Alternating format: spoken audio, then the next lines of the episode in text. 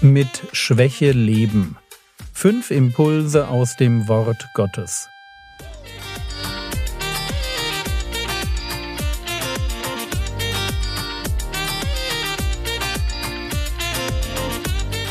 Theologie, die dich im Glauben wachsen lässt. Nachfolge praktisch dein geistlicher Impuls für den Tag.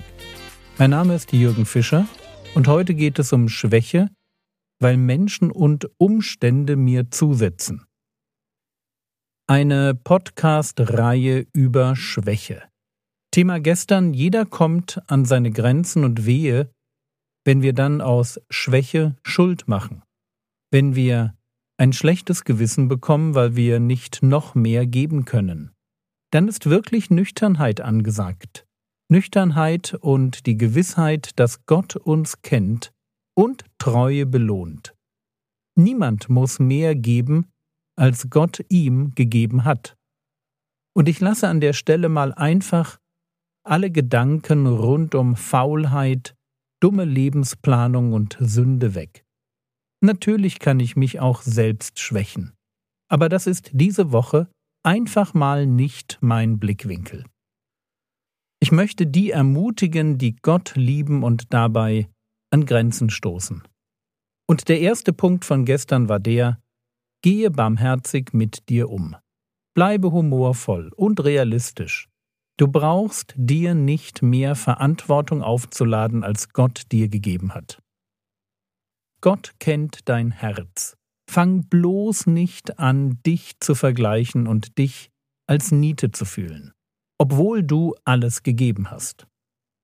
Heute mit Schwäche leben Teil 2 weil Menschen und Umstände mir zusetzen. Schwäche ist nicht immer ein Produkt meiner eigenen Kraftlosigkeit. Wer sein eigenes Potenzial ausschöpfen will, der wird häufig genug nicht nur durch körperliche Erschöpfung ausgebremst, sondern auch von Menschen. Menschen, die es nicht immer gut mit mir meinen. Und ein Beispiel von einem jungen gläubigen Mann, der genau das erlebt, nämlich dass man ihm die Jugend stiehlt, weil man ihn hasst. Das ist Josef. Es geht mir jetzt also um Schwäche, die nicht so sehr eine körperliche Erfahrung ist, Erschöpfung, ausgelaugt sein, sondern Schwäche als emotionale Erfahrung, das Gefühl des Eingeengtseins, des Ausgegrenztwerdens, dessen, der um Entfaltung und Entwicklung betrogen wird. Und das ist eben genau das, was Josef erfahren hat. Die Geschichte ist wahrscheinlich halbwegs bekannt. Josef ist der Sohn der Rahel, Rahel ist die Lieblingsfrau seines Vaters Jakob. Jakob hängt deshalb mit besonderer Liebe an diesem Jungen, und das wiederum bringt seine Brüder dazu, ihn abzulehnen.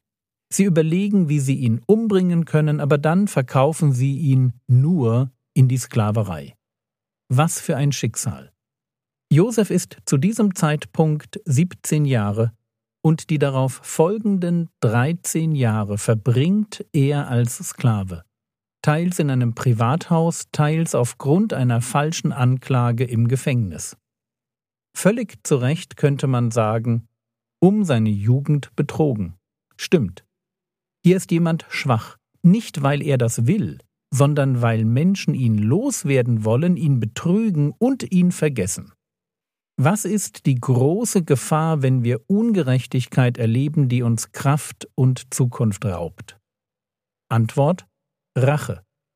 Konfrontiert mit der Bosheit von Menschen regt sich sofort in uns die Sünde mit dem Gedanken, das werde ich ihm oder ihr heimzahlen. Und so ein Gedanke ist natürlich falsch. Übrigens auch schon im Alten Testament.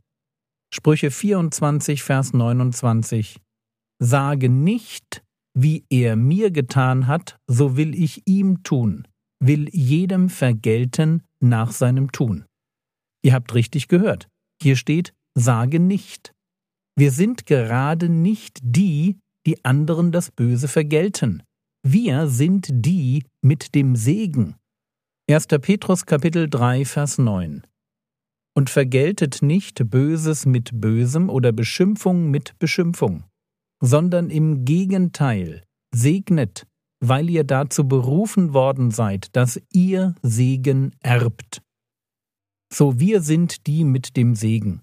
Aber das ist nicht unser Thema heute, sondern das Schwachsein. Menschen setzen mir zu, und ich muss mit Einschränkungen und Schwäche leben. Wie soll ich damit umgehen? Und die Antwort ist eigentlich ganz einfach. Ich muss aufhören, mir zu viele Gedanken um meine Lebensumstände zu machen. Wenn Menschen mich in meiner Entwicklung behindern, egal ob das die Eltern sind, die sich nicht um mich kümmern, oder ob das die Brüder von Josef sind, die ihn einfach mal in die Sklaverei abschieben, egal was Menschen tun, wenn ich mit Gott unterwegs bin, dann gibt es einen, der mit mir ist, einen, dem ich nicht egal bin. Und deshalb hört euch diesen genialen Vers an. Wir sind ganz am Ende der Geschichte. Josef ist inzwischen ägyptischer Premierminister und die Brüder haben zu Recht Angst, dass er sich rächen könnte. Tut er natürlich nicht, aber die Begründung sollten wir uns merken. 1. Mose Kapitel 50, Vers 20, ein wirklich guter Vers zum Auswendiglernen. Da sagt Josef zu seinen Brüdern, Ihr zwar, ihr hattet Böses gegen mich beabsichtigt, Gott aber hatte beabsichtigt, es zum Guten zu wenden, um zu tun, wie es an diesem Tag ist, ein großes Volk am Leben zu erhalten. Wenn Menschen mir zusetzen und mich um meine Zukunft betrügen, so scheint es ja bei Josef, wenn sie das tun, dann haben sie über die Bedeutung meines Lebens nicht das letzte Wort.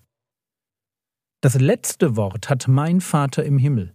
Und wir tun gut daran, wenn wir uns nicht rächen, wenn wir unseren Lebensweg so annehmen, wie er ist, wenn wir nicht ständig davon träumen, was alles hätte anders und vermeintlich besser sein können.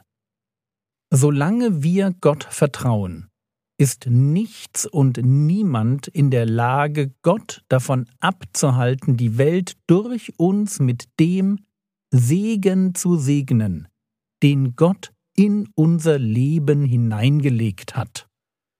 Und diese Lektion wird desto wichtiger, je mehr wir begreifen, was der Prediger so formuliert. Prediger 9, Vers 11. Und ich wandte mich um und sah unter der Sonne, dass nicht die Schnellen den Wettlauf gewinnen, noch die Starken die Schlacht, dass nicht die Weisen das Brot erlangen, auch nicht die Verständigen den Reichtum, noch die Erfahrenen Gunst, denn sie sind alle von Zeit und Umständen abhängig. Der Prediger will sagen, wir sind alle dem Einfluss von Zeit und Umständen ausgeliefert. Es sind eben nicht nur Menschen, die mir zusetzen, sondern die Wechselfälle des sogenannten Schicksals. Und plötzlich habe ich Long-Covid oder werde kurz vor der Hochzeit verlassen oder von meinem Chef hintergangen. Aber es ist nicht unsere Aufgabe, unser Leben zu verstehen, sondern es ist unsere Aufgabe, Gott zu vertrauen, egal ob es rauf oder runter geht. Und so lasst mich diese Episode mit dem Moment größter Schwäche in meiner Zeit als Schüler beenden.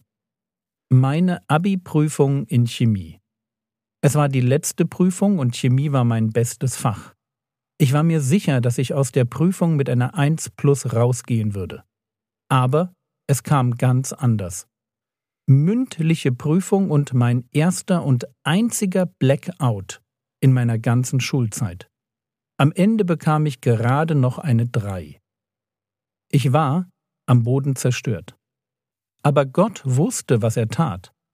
Diese eine Prüfung bedeutete einen erheblich schlechteren Abi-Durchschnitt. Und das bedeutete, dass ich aufgrund des Numerus Clausus nicht in Tübingen, sondern in Berlin studieren musste, wo ich nie hin wollte. Aber, und jetzt kommt, woran man sehen kann, dass Gott nie einen Fehler macht. Aber in Berlin habe ich mich bekehrt, dort habe ich Gemeinde gegründet und zusammen mit meiner Frau eine geistliche Berufung gefunden. Ist das verrückt? Der schwächste Moment meiner Schulzeit. Ein in meinen Augen absolutes Desaster, wurde zum Grundstein für meinen geistlichen Dienst. Und deshalb lasst uns diese eine Lektion lernen.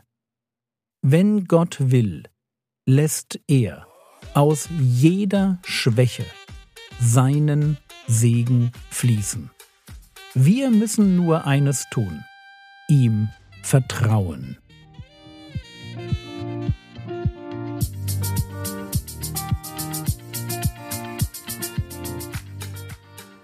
Was könntest du jetzt tun?